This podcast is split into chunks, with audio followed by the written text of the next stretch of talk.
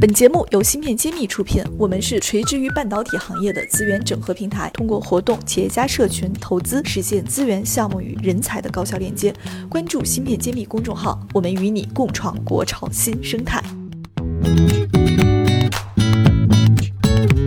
欢迎大家收听芯片揭秘，我是主持人幻石。今天做客我们芯片录音棚的是我们的谢志峰谢院长。那今天我们和谢院长一起来聊一聊，在中国做 IC 设计的一个年会，我们行业叫 ICCAD。那刚好二零一八年的年会呢，是在十一月二十九号和三十号在珠海成功召开。那这个年会应该在我们设计行业来说，会有很多设计公司来参展，然后行业里的一些专业的参与人员也会进行一些主题的分享。对我们来说，我们想尽快的把前瞻性的一些报道，通过我们的解读来分享给听友。那么，下面有请谢院长来给我们做一些他观察到的一些反馈。大家好，我们集成电路呢有两个峰会很有名，一个呢是叫 IC China，还有一个就是 ICCAD。IC China 主要是制造业、设备啊、材料啊，当然也包括设计，是全方位的。那么 ICCAD 呢是叫做中国半导体行业协会里面的集成电路设计峰会，是专门讲设计的。所以设计人员的一个大 party，那么这次呢，在珠海，一般它是各地在轮换的。我们这次看到的有个主题演讲，是我们的魏少军教授对我们设计业做了整个的一个总结。那我也看了这个总结以后，我就觉得有有一些信息大家是应该知道的。就第一个，传统上设计最强的地方呢，当然大家就知道上海、北京、深圳。那么我们看一个有一些变化，其他地方也都有，甚至说。增速最高的城市呢？我们要看一些哪一些增长最快？因为这这个这个格局一直在变。我们发现很奇怪的一个，大家没有想到，增幅增速最高的呢，而不是上海、北京、深圳，是西安、合肥、珠海。这是二零一七年是这个排比，二零一八年好像又有一个很大的变化，是吧？那我们再看。到了二零一八年呢，又出现又有杀出黑马来了。就前面增长最快，一七年是西安、合肥、珠海，一八年变成了香港、杭州、武汉。所以这里面的排名，甚至有一些城市啊，大家不是太出名的，就是集成电路发展的，就大连都上榜了。所以这是我们看到一个现象，就是说各地都在发力，集成电路在呃高速的增长，但做的最大的，我们还是北京、上海、深圳。那你如果看一下一七年和一八年什么变化呢？发现上海掉到第三位去了，北京超越了上海。这个是指设计规模吗？我们只设计的销售额，设计公司的销售额，或者说设计公司产业的一个规模。那么我们看到了上海是一直是最强的，逐渐逐渐往后走。一个现象，杭州突然变得非常强大，就是杭州已经是从二零一七年的第六位。到了二零一八年的第四位，紧追上海了。那么这些呢，都是我们看到的一些产业的变化，就不只是集中在上海、北京、深圳，而且其他地方都在你追我赶在发展。确实，制造业没话说，上海是当仁不让的龙头。但是设计业在各地都有机会，因为它是投入少、回报高的一个产业。那这是我们能看到的。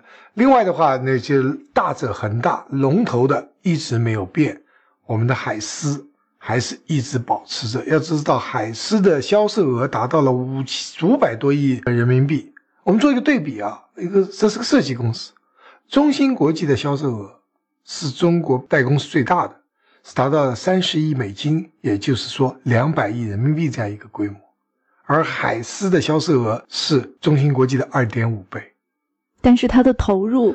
好像远没有远远少于中芯国际的这样一个投入，所以说也就是设计业为什么大家都比较看好，就是说它一旦做成功了，它的回报或者是产业效果是非常大的。我们再看一下前十名，最大的当然是五百亿的海思，最小的销售额最少的销售额也要三十亿人民币，就是排名第十的也有三十亿人民币的销售额。对你不到几十亿人民币，你在设计公司你在中国前十名里面是排不上去的。那么很多企业在完成第一个小目标呢，是希望做到一亿人民币的销售额，所以超过一亿人民币呢，就算是像样了，算一个设计公司了。但是到前十名的话，那你还是要达到几十亿人民币的这样一个销售额。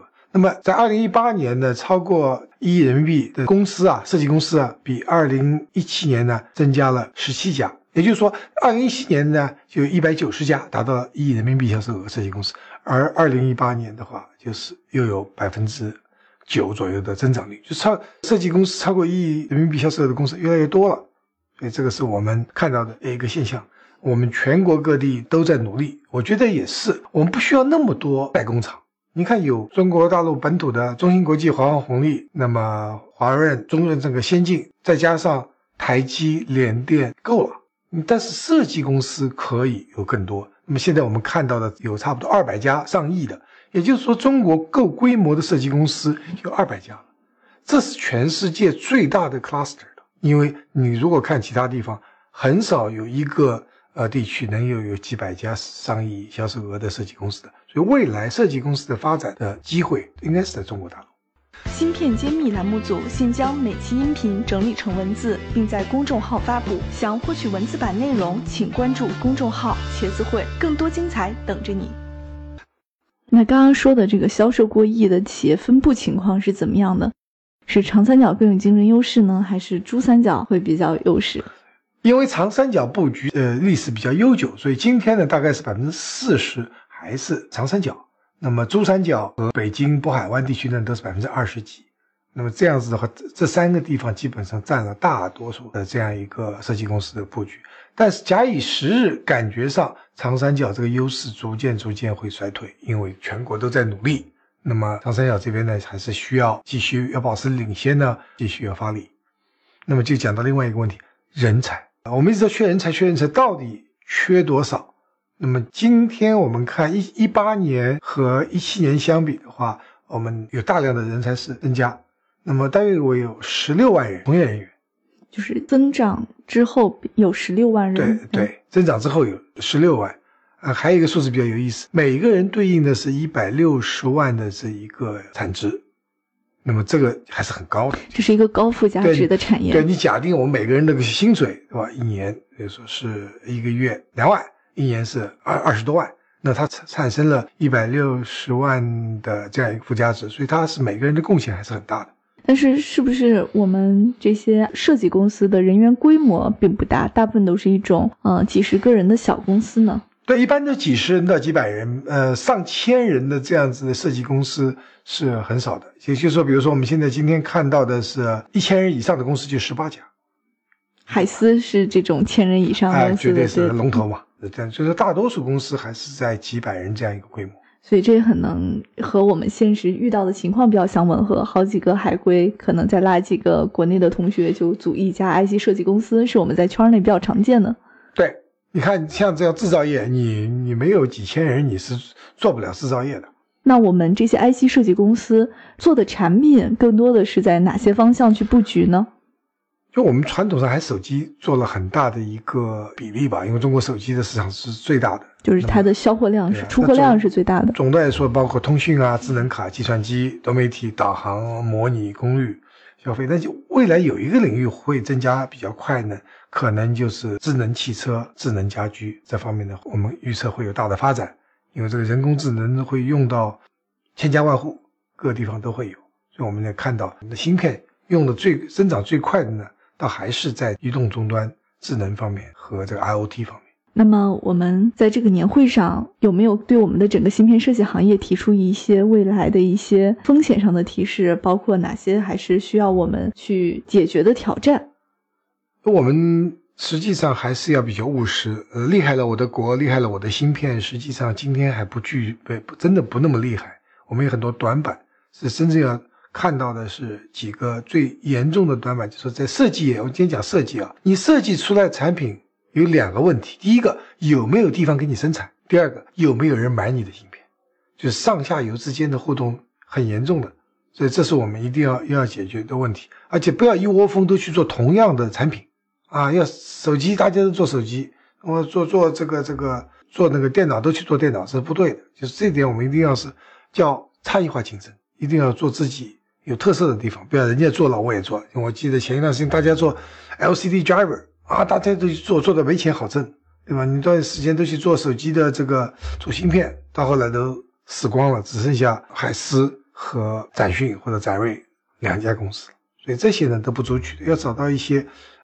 那上次我们去看一家公司做触摸屏的，它就是很有独到之处。那还看到一家他做 IGBT 的，IGBT 很热，但是做的好的很少。那我们知道有一家公司正在走上市程序，就是专门做 IGBT，大概中国也是做的最好的。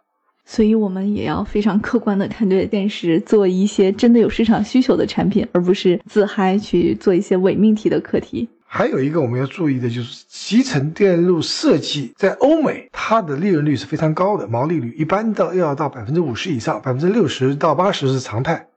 但你看看我们中国的所有的集成电路设计公司，毛利率普遍不高。是的。那么这个是我们要反思的。既然做集成电路芯片，我们应该是一个高毛率、高净率的一个。一个产业，结果我们做到后来毛利率在百分之二三十，那是实在是我们要看到差距了。所以一定要专注。你做一个企业，那么多高附加值的人，我们讲的销售额一个人一百六十万，但它的利润是多少？我们没有提。但我们感觉上利润率并不高。那么这是我们最需要努力的方向。怎么样做到差异化竞争？你的东西是非常非常特殊、unique，别人没有，那你就卖个高价钱。人人都能卖的东西，你只能往价钱杀价，杀到后来没钱好赚。好的，本期栏目就是这样了，欢迎大家持续的收听我们的栏目。那我们下期再见。感谢大家收听《芯片揭秘》，更多精彩内容请关注公众号“茄子会”。我是谢志峰，我在《芯片揭秘》等着你。